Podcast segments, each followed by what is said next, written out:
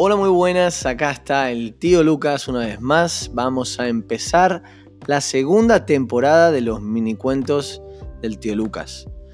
Estoy planificando tener invitados, eh, gente nueva que quiera compartir eh, un tiempo para crear eh, una historia que nos haga volar, que nos haga soñar y que nos haga aprender. Lo importante en esta temporada es que vamos a basar los cuentos que se vayan creando en dichos, en refranes o en proverbios.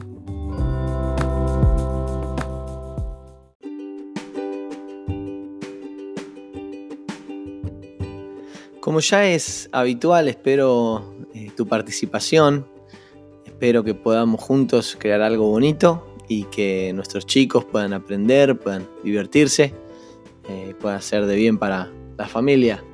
Nos estamos viendo. El tío Lucas